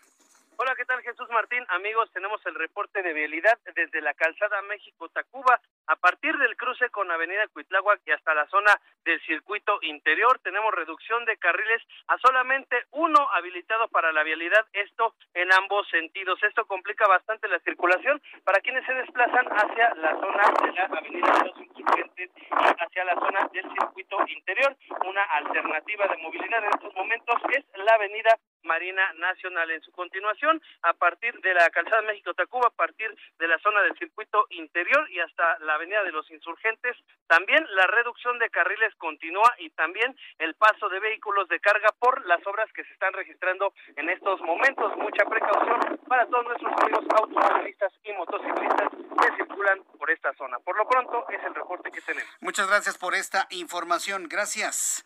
Estamos al pendiente. Gracias, Alan. Vamos con Augusto Tempa. Adelante, Augusto. ¿Cómo te encuentras? ¿Dónde te ubicas? Jesús Martín, te platico, continúa pues la manifestación por parte de petroleros en el cruce de la Avenida de los Insurgentes y Paseo de la Reforma. Esto, por supuesto, eh, pues está provocando bastante caos para aquellos que circulan por insurgentes hacia el norte. Los están desviando desde las calles de Niza. Hay que tenerlo en cuenta y también para aquellos que transitan hacia el sur, la desviación es hacia desde la zona del Monumento de la Revolución. Y te platico que ya una vez pasando este cruce hacia la glorieta de los insurgentes encontrarán poca carga vehicular eh, hasta la altura del World Trade Center. La circulación hacia el sur se encuentra bastante, bastante fluida, hay que tomarlo en cuenta para aquellos que van hacia la zona del circuito interior o buscan llegar hacia la zona de San Antonio. Ah, es muy buena alternativa. Jesús Martín, el reporte. Muchas gracias por esta información. Augusto Atempa. Excelente tarde. Daniel Magaña, ¿en dónde te ubicamos a esta hora de la tarde? ¿Qué tal, Jesús Martín? Muy buena tarde en la zona del Eje 3 Oriente. Fíjate que después de que pues se terminaron las obras de la ampliación de la línea 5 del Metrobús, dirección hacia la zona de Xochimilco, se cambió el asfalto de la zona del tramo de la avenida Cafetales del eje 3 Oriente. Sin embargo, quedaron pendientes algunas obras, la nivelación de algunas aparqueas, de algunas coladeras que quedaron sumidas, incluso un poco antes de la zona de la calzada del Hueso. Bueno, pues hemos estado refiriendo pues la falta de una de ellas que ha generado ya pues que varios automovilistas vean dañado sus vehículos en los neumáticos y en las suspensiones, así que pues, hay que manejar con cuidado en el caso de que utilice este eje para desplazarse hacia la zona de Xochimilco, ya a través de la zona de Muyuguarda o bien para incorporarse hacia la zona del anillo periférico sur. El reporte Jesús Martín. Buenas tardes. Gracias, Daniel Magaña, por la información. Y hay un bloqueo en la avenida San Isidro. Quien nos tiene detalles, Rogelio López. Adelante, Rogelio. Muchas gracias, Jesús Martín. Es un placer saludarte. Y bueno, pues te comento que alrededor de unas 20, 25 personas Ellos, amigos y familiares de una chica que perdió la vida de nombre Daniela, bueno, pues están bloqueando completamente la avenida San Isidro, esto en la alcaldía Escaposalco. Ellos, ¿qué es lo que quieren? Ellos exigen que haya justicia sobre este caso de esta chica Daniela Salmerón, la cual, bueno, pues perdió la vida el pasado 23 de julio y bueno, pues ellos exigen que esclarezcan las autoridades de la Fiscalía de la Ciudad de México este, eh, pues eh, ellos lo están diciendo, es un homicidio, un feminicidio, el cual se está catalogando por la Fiscalía como un suicidio. Entonces, bueno, pues esta ha sido tal su indignación que es por eso que han salido a las calles a bloquear y exigen que gente de la Fiscalía acudan a este punto de la, de la alcaldía Escaposalco, aquí en la avenida San Isidro, y bueno, pues empiece a haber una mesa de diálogo y empiecen a aclararse esta situación de esta chica Daniela Salmerón, la cual, bueno, pues desgraciadamente perdió la vida, mi querido Jesús Martín. Qué triste historia, pero gracias por esta información, Rogelio. Continuamos pendientes. Nos este mantenemos al pendiente, sí, de lo que ocurre en la avenida San Isidro. Vamos con nuestros corresponsales. Gerardo García, desde el Estado de México. ¿Qué información nos tienes, Gerardo? Muy buenas tardes, Jesús Martín. Te saludo a ti y al auditorio. El alcalde electo de Malinalco por el verde ecologista Juan Antonio Mendoza Pedrosa perdió la batalla contra la COVID-19 tras, eh, tras estar mes, eh, medio mes hospitalizado. En redes sociales se dio a conocer la noticia a cinco meses de que se dé la renovación de las autoridades locales. Mendoza Pedrosa le dio el triunfo al verde ecologista el pasado 6 de junio en este municipio ubicado al sur mexiquense. Sin embargo, por su muerte deberá asumir el cargo el alcalde suplente Juan Leonardes Flores. En su trayectoria fue regidor del 2009 al 2012 por Malinalco y fue delegado de la Secretaría de Desarrollo Agropecuario en la región Iztapan de la Sal. Su deceso se dio a conocer tras estar hospitalizado durante dos semanas en un nosocomio en la capital mexiquense. El hecho fue confirmado por el ayuntamiento de Malinalco como por funcionarios estatales, entre ellos el subsecretario Ignacio Beltrán García.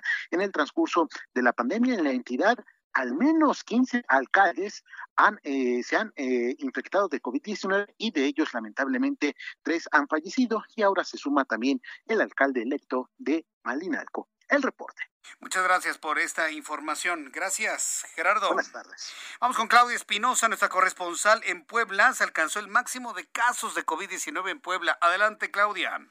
Así es, Jesús Martín, te saludo con gusto a ti a los amigos del Heraldo Media Group. Pues se alcanza el máximo en esta tercera ola de contagios. Fueron 804 nuevos reportes de COVID-19 en la entidad. Se suman ya 91.948 en lo que va de la pandemia. En este momento hay 1.464 poblanos activos, de los cuales 474 están hospitalizados y 21 defunciones. Se llega ya a 12.992. De acuerdo con el secretario de Salud de la entidad, José Antonio Martínez García, de seguir esta tendencia, pues se tendrán que reconvertir más hospitales. Hasta el momento ya suman cuatro en toda la entidad que en estos momentos han tenido que volver a atender al 100% COVID-19 e inclusive se está anunciando ya la suspensión de las consultas para otro tipo de padecimientos con el objetivo de satisfacer las necesidades. La vacunación aquí ha avanzado de manera lenta, razón por la cual el gobernador Miguel Barbosa este día solicitó de manera directa a la Federación voltee los ojos hacia la entidad que se ubica en los últimos lugares en niveles de vacunación, ya que hasta el momento no se ha dotado. Se pidieron cerca de 400 mil dosis y únicamente llegaron 140 mil en el último embarque. Es la información que te tengo desde Puebla. Muchas gracias por esta información. Gracias, Claudia Espinosa. Muy buena tarde. Hasta luego, muy buenas tardes. Cuando ya son las 7 con 16, las 7 con 16 horas del centro de la República Mexicana. Se conoció este fin de semana que Maru Campos, la gobernadora electa del estado de Chihuahua, enfermó de COVID-19, que empezó a tener unos síntomas, escribió que le había dado negativo de antígenos, pero que luego se volvió a hacer la prueba de PCR y le salió positivo. Hoy en el Heraldo Televisión le informé que Maru Campos había sido hospitalizada debido a los síntomas de COVID-19 que presentaba.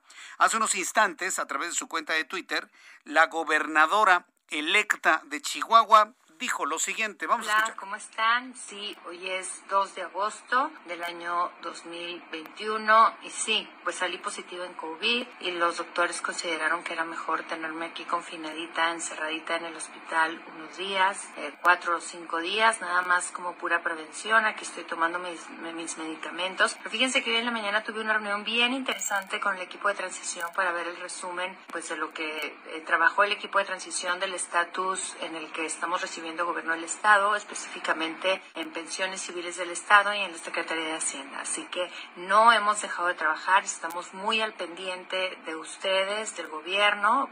Esto es lo que ha dicho la gobernadora Maru Campos, la gobernadora electa Maru Campos. Gobernadora, le deseamos muchísima salud, una gran recuperación y una vez que ya esté nuevamente en circulación ya completamente sana, que estoy seguro será rapidísimo, pues vamos a platicar con ella aquí en el Heraldo Radio o en el Heraldo Televisión.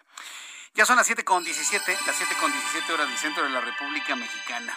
Están enojadísimos los de Morena porque pues, nada más votaron 7 millones. Insisto, 7 millones parece que es un buen número es un buen número y, debería de reconocer el propio Movimiento de Regeneración Nacional. Fue una muy buena convocatoria, un buen número. Ya no fueron sus 30 millones, ¿eh? Ya no fueron sus 30 millones, ya no. Si todavía alguien ahí creía de que, ay, tenemos un voto duro de 30 millones con los que ganamos en 2018, ya no fueron sus 30 millones. ¿eh? Fueron siete. Y de esos siete habrá que ver cuántos no son votos falsos de las urnas embarazadas que pudimos ver. Entonces, yo nomás les digo, ya no son sus 30 millones. Fueron siete, que me parece que es un, número muy, muy, muy importante. Pero no terminan de, de, de, culpar al INE, de que no sé qué, que si no los apoyaron, que si no hubo apoyo del corazón, dijo el presidente.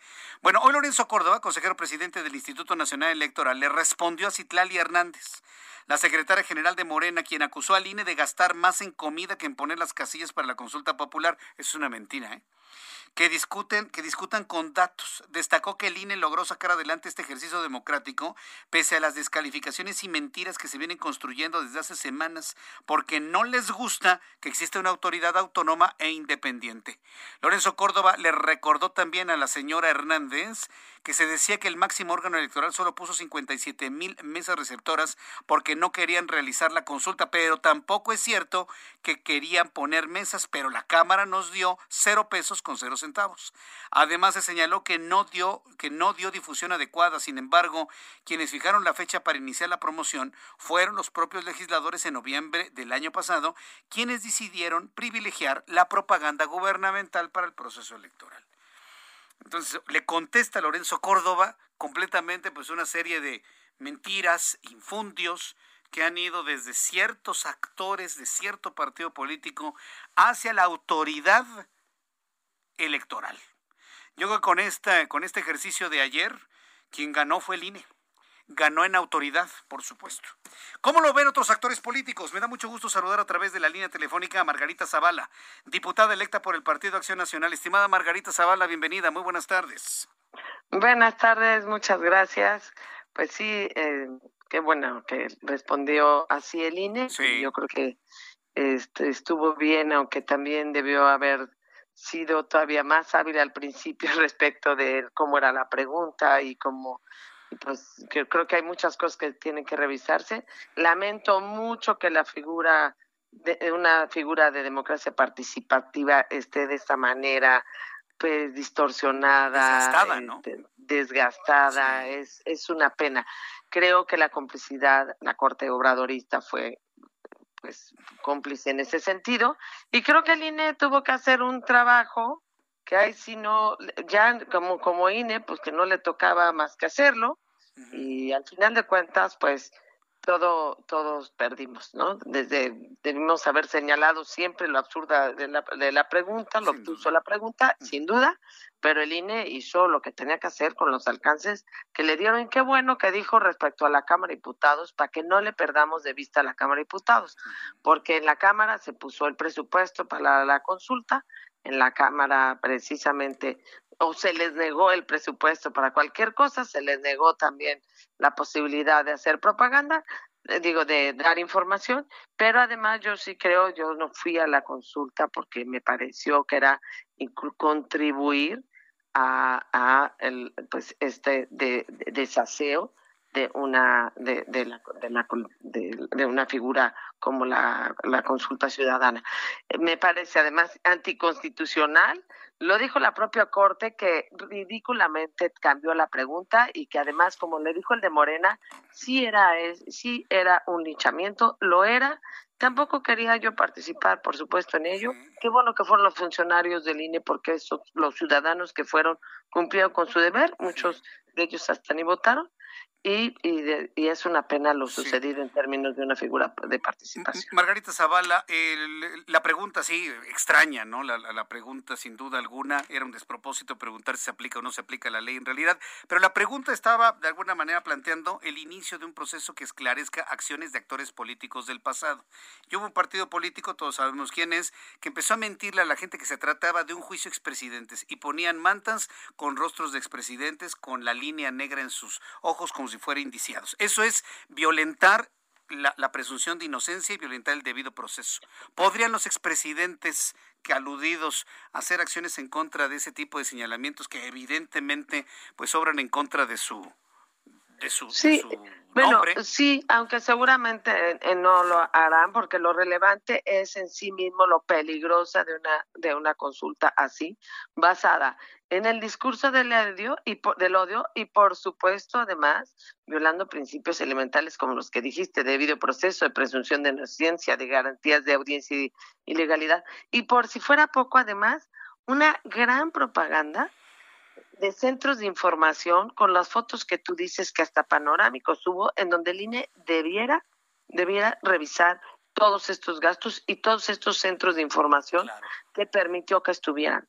Y, y, claro, entonces se violó también el derecho a votar de manera libre y secreta, pues no solo porque hubo instrucciones, sino también porque hubo una, vaya, se indujo, se indujo claramente al voto de manera de manera opaca, porque además nadie, nadie supo de dónde salió eso. Sí, el mismo día de estaban haciendo esa, ese proselitismo ayer mismo en todos lados. Entonces, si quieren que sea como una elección, entonces que se apliquen las mismas sanciones, ¿no?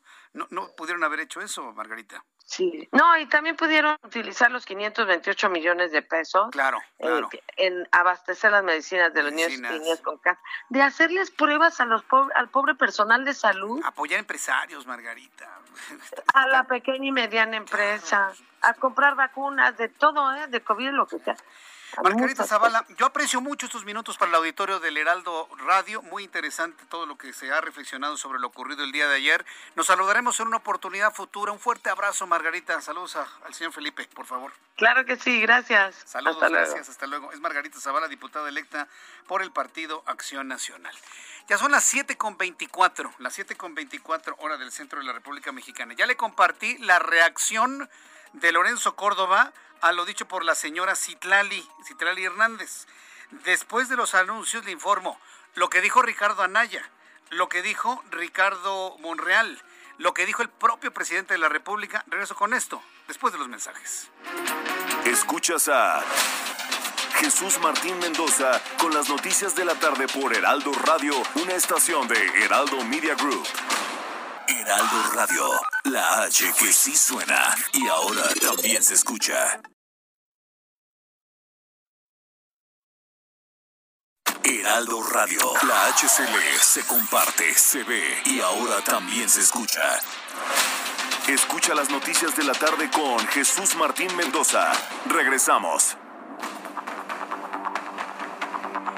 Ya son las siete y media, las 19 horas con 30 minutos, hora del, del centro de la República Mexicana. Le compartí al público que me sigue a través de YouTube el video, el video que anda circulando en las redes sociales de las mujeres que están, pues ya cuando no ven que ya no va a llegar nadie a la, casilla, pues arrancan las boletas, les, las marcan por el sí, las doblan y las van metiendo a la urna.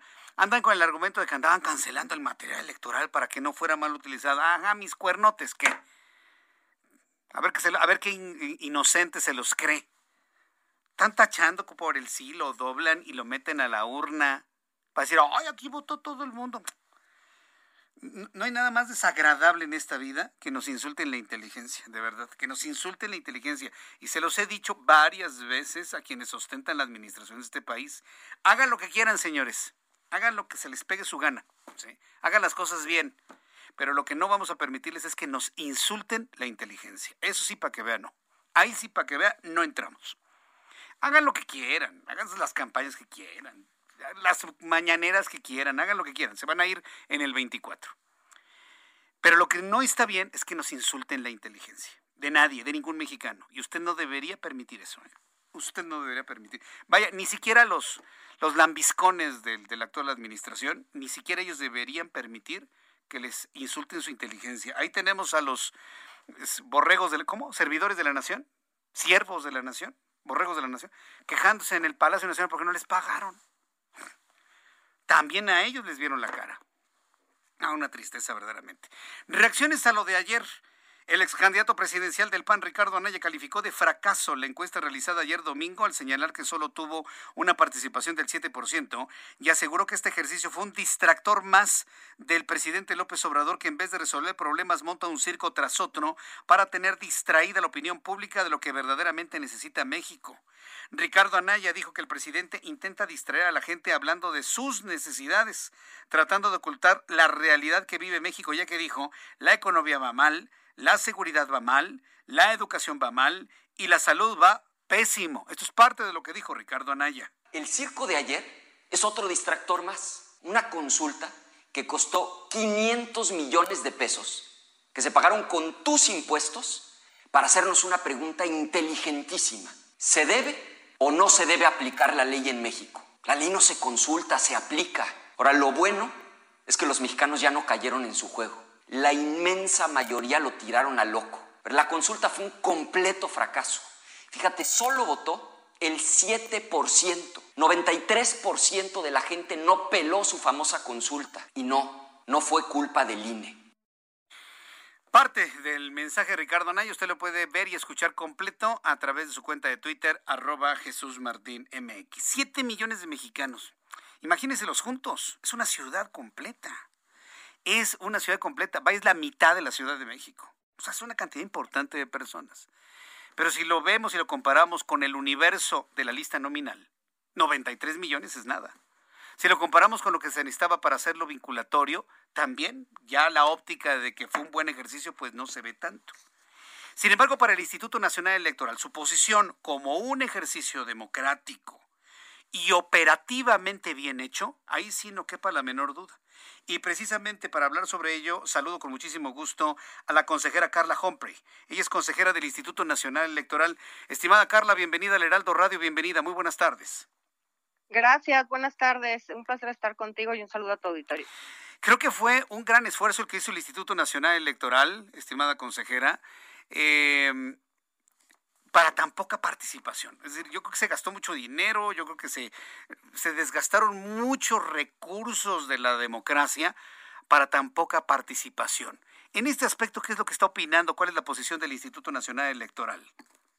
Eh, pues para nosotros, eh, indiscutiblemente en el tema organizativo, eh, pues eh, digamos que fue un éxito esta consulta popular debido a que se integraron y se instalaron las 99.9 de las mesas receptoras de, opinión que teníamos programadas, es decir, solo siete en todo el país eh, se dejaron de instalar. Esto, por supuesto, gracias al compromiso de las y los ciudadanos, que en su mayoría, más del 90%, fueron también funcionarios de mesas directivas de casilla en junio pasado, el 6 de junio, el día de la jornada electoral. Eh, en ese eh, tema creo que no podemos tener duda de eh, que todos tuvimos y todas una mesa receptora instalada cerca y que también hay que apreciar las diferencias respecto de casillas y mesas receptoras de opinión. Como vimos, las y los que fuimos a votar, pues aquí te enfrentas a un ejercicio muy simple donde solamente hay una papeleta en media cuartilla que da opciones para un sí y para un no, una sola urna donde depositarle. La votación es mucho más ágil, a diferencia de eh, en una jornada electoral que se nos pueden dar de una a cuatro o cinco boletas que tenemos que votar en cada una de ellas, que tenemos que depositarlas en el mismo número de urnas y eh, además que estamos eligiendo personas para un cargo de elección popular. Creo que desde el Instituto Nacional Electoral lo que podemos decir es que es esta la primera consulta popular, el primer mecanismo de democracia directa que se hace a nivel nacional, que esto me parece muy importante, porque si bien está eh, contemplado en la Constitución desde 2012, no se había eh, reunido los requisitos nunca para hacer una consulta popular hasta hoy. Creo que eso es lo relevante, que el país se estrena en estos mecanismos de las democracias modernas en el mundo y que ya varias entidades federativas tienen este tipo de mecanismos. Por ejemplo, la Ciudad de México, eh, la consulta para el presupuesto participativo desde 2009, eh, las y los ciudadanos de esta ciudad votamos para determinar un porcentaje del presupuesto de las alcaldías, a dónde, a qué proyectos se tienen que destinar. Y sin embargo, te diría además que la participación tampoco es muy alta. En la elección de 2008, por ejemplo, en la jornada electoral, las y los ciudadanos eh, fuimos a votar en más del 70% y en cambio ese mismo año se llevó a cabo un ejercicio de... Eh, consulta respecto al, al, presupuesto participativo y, y solamente participó un poco más del 3% eh, de las y los ciudadanos de esta ciudad. Te diría que hay que repensar estos mecanismos, pero en términos primero de dos cosas. Eh, la primera es que eh, tenemos que asumir cada quien sus responsabilidades. Aquí la Cámara de Diputados y Diputadas y el Congreso de la Unión modificó la fecha en la cual constitucionalmente se debería haber hecho este requisito, que era el día de la jornada electoral. Así, así lo decía el marco normativo. Además que es ese propio el poder Legislativo el que determinó eh, el inicio de la convocatoria de esta consulta popular con fecha 15 de julio y es ahí donde el INE comenzó la difusión en todos sus medios, todos los espacios de radio y televisión, redes sociales y medios impresos, por supuesto, y por ejemplo la Ciudad de México nos dio espacios en el metro, en parabuses, en pantallas fijas, etcétera, y, eh, y además pues que el INE no hizo la pregunta, no la redactó, este es un tramo, digamos, de responsabilidad que le corresponde solamente a la Corte, que tiene eh, dos funciones muy importantes en este tema de consulta popular. Primero, avalar que la materia de consulta sea constitucional, lo que nos van a preguntar en la consulta popular. Y la segunda, que la pregunta sea neutra y pueda contestarse con un sí o con un no. El INE no le puede cambiar, y así lo hizo, una coma a la redacción de esta pregunta. Eh, tiene razón, participó el 7.11%, que son eh, poco más de 6 millones, 6 y medio, 6.6 millones de ciudadanas y de ciudadanos en, en este país. El 97.7 de las personas que participaron lo hicieron opinando eh, o manifestando su opinión por un sí respecto a la pregunta que se hace. Y yo diría que habría que pensar, por ejemplo, en mecanismos electrónicos para recabar las opiniones, en urnas electrónicas, en hacerlo por Internet. Hubo muchas eh, preguntas de gente que, de, que vive en el extranjero, que nos preguntaba si podían participar desde el extranjero. Y eh, pues también hay que decir que esto lo hizo el INE con economías que... Eh, se habían hecho por la reducción de algunos otros programas, porque ya había habido también un recorte presupuestal importante y que eh, pues ejercicios de estos, pues si queremos abatir costos, creo que habría que hacerlo el mismo de la jornada electoral, poniendo solo una, una urna adicional, la papeleta respecto a la consulta popular y si no también pensar cuáles son los tiempos específicos para hacer. Ah, ahora, consejera, yo creo que falta mucho también la parte, en la parte sancionable, porque muchos de los comentarios y condenas y acusaciones infundadas hacia el Instituto Nacional Electoral es que no habían elementos como en una elección tradicional, que si no había este, casillas especiales y cosas por el estilo. Yo creo que si esas vamos, pues yo creo que también lo sancionable debe ser importante, como por ejemplo el engaño que se hizo en varias mesas de quién sabe quién, hablando de un juicio contra expresidentes, cuando se trataba del principio de un proceso de esclarecimiento en contra de decisiones de actores políticos del pasado. Entonces, para empezar, mentiras, ¿no? Segundo, presencia de esas mesas el día de la elección. Y tercero, como decía el chicoche, ¿quién pompó? ¿Quién pagó todas esas mantas, mesas y engaño que hizo alguien de un supuesto juicio contra expresidentes? ¿Le va a entrar al INE o el tribunal a ese asunto? Porque como que siento que está volando y como que lo están dejando pasar. ¿Qué opina usted, consejera? Pues no puedo estar de acuerdo contigo porque el INE ha actuado, e incluso se han, eh, por disposición y medidas cautelares, eh, se han pedido que se bajen, digamos, de las páginas de Internet algunas eh, mañaneras que para el INE, para la Comisión de Quejas, eh, han sobrepasado los límites y han difundido programas eh, gubernamentales eh, dentro del periodo de esta consulta popular y que están obviamente limitados o restringidos para estar difundiendo estos programas gubernamentales durante este proceso, digamos, de consulta popular. También ha sido avalado ya por el Tribunal Electoral del Poder Judicial de la Federación. Debo decir que aquí las quejas que se presentan el INE solamente puede terminar medidas cautelares y quien resuelve el fondo del asunto es la sala regional especializada. Esta sentencia puede ser impugnada, por supuesto, ante la sala superior. Bien, correcto. Bueno, ya aclarado ese asunto, pues vamos a la siguiente. ¿Cómo visualiza lo de marzo, eh, consejera? Pues visualizo un tema en el que no tenemos la, la legislación secundaria. Eh, claramente es un tema que no está regulado, que no tenemos la ley que haya aprobado el Congreso de la Unión y por tanto nosotros como Instituto Nacional Electoral, como así lo hicimos en esta elección, porque estamos obligados constitucionalmente a organizar una consulta popular, también estaremos obligados en caso de que se reúnan los requisitos eh, procedimentales que establece el, el, propio marco normativo a hacer eh, este procedimiento.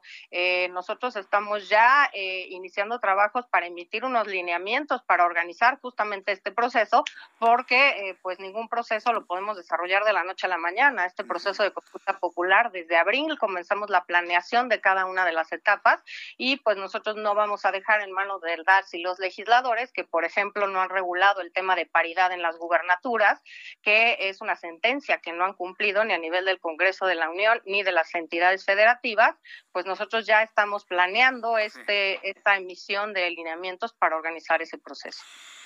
Pues consejera Carla Humphrey, muy interesante el conversar con usted, como siempre. Siempre que tengamos dudas, preguntas que hacer en torno a los procesos electorales o ahora ya de consulta, pues la buscaremos y de verdad le aprecio mucho el que me haya tomado la llamada telefónica el día de hoy. Muchas gracias, consejera. Eh, al contrario, muchas gracias, gracias por este espacio y un saludo a tu auditorio. Muchas gracias, que le vaya muy bien. Hasta luego es Carla Humphrey, consejera del Instituto Nacional Electoral. Son en este momento las 7.43, las 7.43 horas del centro de la República Mexicana. Bueno, sobre este asunto de la consulta, ¿qué dijo Ricardo Monreal, el coordinador de Morena y presidente de la Junta de Coordinación Política del Senado? Ricardo Monreal negó que la consulta de ayer haya sido un fracaso al destacar que se trató del primer ejercicio de este tipo en la historia moderna del país, aunque reconoció que hubo confusión y falta de información, además de usar, de acusar a los órganos electorales de actuar con desánimo. Ricardo Monreal resaltó la importancia de la consulta y explicó que se ha trabajado para que este mecanismo perdure durante los próximos años, claro, y reiteró que a pesar de los resultados que no haya podido ser vinculante, las investigaciones contra actores políticos del pasado, incluidos los expresidentes, van a continuar. Las investigaciones contra los actores del pasado, además de expresidentes, van a continuar. Órale, ¿a qué le suena eso? ¿De verdad? ¿De verdad Ricardo Monreal impulsaría investigaciones contra ex jefes de gobierno, por ejemplo? Vamos a escuchar lo que dijo Ricardo Monreal. Yo no le llamaría fracaso. Primero porque es el primer ejercicio en la historia moderna del país y no debemos de minimizar el que hayan votado casi 8 millones de ciudadanos en una consulta que estuvo plasmada de confusión, de falta de información, de supresión de más de la mitad de casillas que se instalaron eh, apenas en junio de este año y hubo muy poca, muy poco ánimo de los órganos electorales por promoverla. Eh, poco ánimo. No, no, no fue falta de ánimo, fue falta de recursos. Si de por sí se gastó mucho dinero, casi 600 millones de pesos, se necesitaba más para el asunto de la, de la publicidad, la promoción, en fin. Son muchas cosas. Evidentemente no están satisfechos con lo logrado. Y yo creo que el no, el no ser agradecidos con eso pues no, no, no, no, no trae buenas cosas en consecuencia. El presidente Andrés Manuel López Obrador aseguró que a pesar de la muy poca participación ciudadana en la consulta de ayer, no se descarta la posibilidad de enjuiciar a los actores políticos del pasado. Abro paréntesis. López Obrador es un actor político del pasado, del presente y del pasado. ¿eh? Digo, por si alguien, para algún actor político del pasado tiene algún tipo de prueba que pueda de alguna manera sustentar algún tipo de señalamiento, ¿no? Digo, pues digo para que no nos vayamos así como que nos confundamos de que los actores políticos del pasado son solo los expresidentes. Actores políticos del pasado, todo aquel servidor público que haya sido elegido. Ah, claro, y hasta los no elegidos. Actor político del pasado es un concepto muy amplio, enorme, que engloba a expresidentes, gobernadoras, exgobernadores, exjefes de gobierno, expresidentes municipales, a todos, absolutamente. Entonces dice que se podría enjuiciar actores políticos del pasado al señalar que la autoridad tiene en todo momento derecho de actuar cuando se trata de asuntos judiciales. ¿Y entonces por qué? La pregunta, presidente. Si en todo momento se tiene derecho a actuar en asuntos judiciales, ¿para qué nos gastamos 600 millones? No, nos gastamos no, somos muchos. ¿Por qué se gastó usted 600 millones de pesos? En una pregunta que la mero dice, pues nosotros lo podemos hacer cuando queramos. O sea, ¿de qué se trata? ¿Estamos jugando o qué? Tampoco descartó la reducción del porcentaje para que este tipo de ejercicios sean vinculatorios. Esto fue lo que dijo el señor López Obrador. Yo creo que esto no este, eh, descarta la posibilidad de que haya juicios. Este, la autoridad tiene en todo momento el derecho de actuar cuando se trata de asuntos eh, judiciales siempre y cuando haya pruebas y elementos. Eso queda abierto. La consulta, más que nada, era para iniciar procesos siempre y cuando se lograra que fuese pues eh, con una participación del 40% y de esa manera vinculatoria. Bien, pues sí, sí, sí. Ahora lo van a hacer sin consulta. No lo hubiéramos hecho, señor presidente. No, lo no, no tenía ningún sentido si van a actuar finalmente así. Son las 7.48. Toda la información de economía y finanzas con Héctor Vieira. La Bolsa Mexicana de Valores inició la semana sin variación en su principal indicador, el índice de precios y cotizaciones, que se ubicó al cierre de la sesión de este lunes en 50.869.48 unidades, debido a una falta de apetito por riesgo en los mercados occidentales.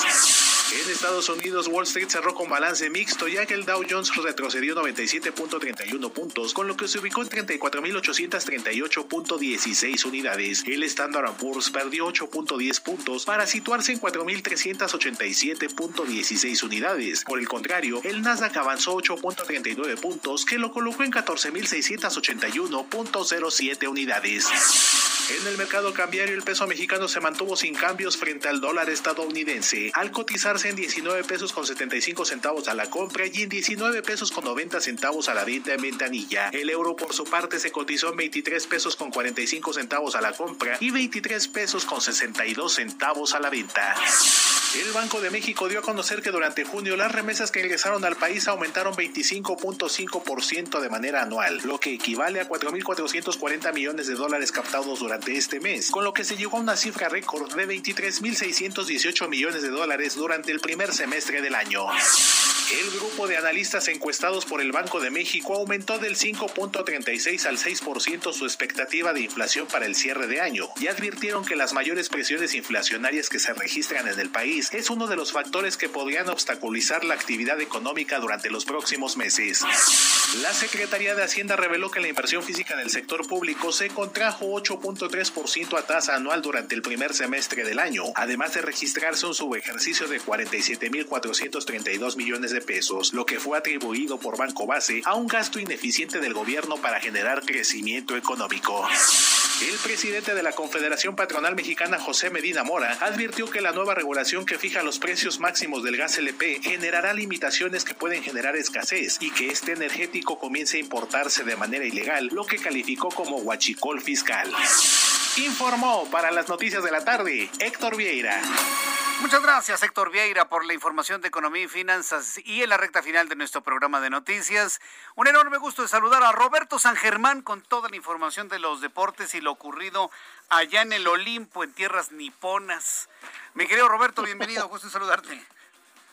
¿Qué tal, mi querido Jesús Martín? Buenas noches y buenas noches a la gente que nos sintoniza. Pues sí, fíjate que en un ratito Rommel Pacheco va a estar tirándose de la, del trampolín de tres metros para ver si llega ya a la cuestión de las medallas, y eso sería ya en la madrugada, también para ver si puede ganar algo Rommel y se trae otra medalla, ojalá sea más arriba de bronce, porque no podemos, somos un país de bronce, no hemos sacado más allá de eso, y son de nuestras últimas esperanzas, ¿no? La verdad, porque también hoy nos vamos a dormir y nos vamos y vamos a amanecer para ver cómo le va México contra Brasil para ver si es que llegan a la final del fútbol y conseguir una medalla ya sea de oro o de plata. Así que se va a poner interesante lo que es esta jornada. Digo que ya nos quedan muy pocas oportunidades de ganar. Ha sido fracasos en algunos deportes como el béisbol. El béisbol se tenía fincada mucha esperanza y fuimos a hacer el ridículo, ¿eh? Pero el ridículo, mi querido Martín, se con tres partidos. Te ganó Israel. Con eso te digo todo. Te ganó Israel y además por paliza. O sea, todavía me dijeras tú, es, es, un país, este, no sé, es una potencia mundial. No, hombre. No, señores. No, te ganó. Pero mira, yo te voy a decir algo. Ahí nos damos cuenta de que los culpables son las federaciones y algo tienen que hacer en este país. O toman el control con las federaciones o vamos a seguir teniendo un deporte mediocre. Mediocre. ¿eh? Qué vergüenza. Porque ese es el problema, ¿eh? Ese es un problema que tenemos de las federaciones. Pero bueno, así seguiremos mientras no se, no digo que se regule el deporte como tal, pero creo que sí se tienen que hacer muchas modificaciones, porque el deporte, de verdad, es cultura y hay que meterle dinero. Y el deporte, si tú le metes dinero, mi querido Jesús Martín, lo puedes vender bien y te deja dinero. Y deja dinero, y deja prestigio, es deja negocio. imagen, claro, y deja muchas cosas, claro. claro sí. O sea, hay que ver, después de estos juegos, porque ya van varios, en donde tenemos que ver qué vamos a hacer. Sí tenemos una medalla en alterofila. La verdad es que las mujeres lo han hecho muy bien ahí desde Soraya. Ahora Aremi nos dio un bronce. Pero en los otros deportes, ¿qué vamos a hacer? Nos fuimos sin medalla en taekwondo, nos fuimos sin medalla en box, nos fuimos, o sea, señores, es serio el problema que tenemos, ¿eh? Serio. Pero, a ver, a ver, a ver qué sucede. Y no más es eso, ¿eh? Ayer hicimos otro ridículo monumental, la famosa Copa Oro. Estados Unidos le ganó a México con una selección B o C. 1 a 0. La misma medicina. Centro, remate de cabeza, gol, se acabó.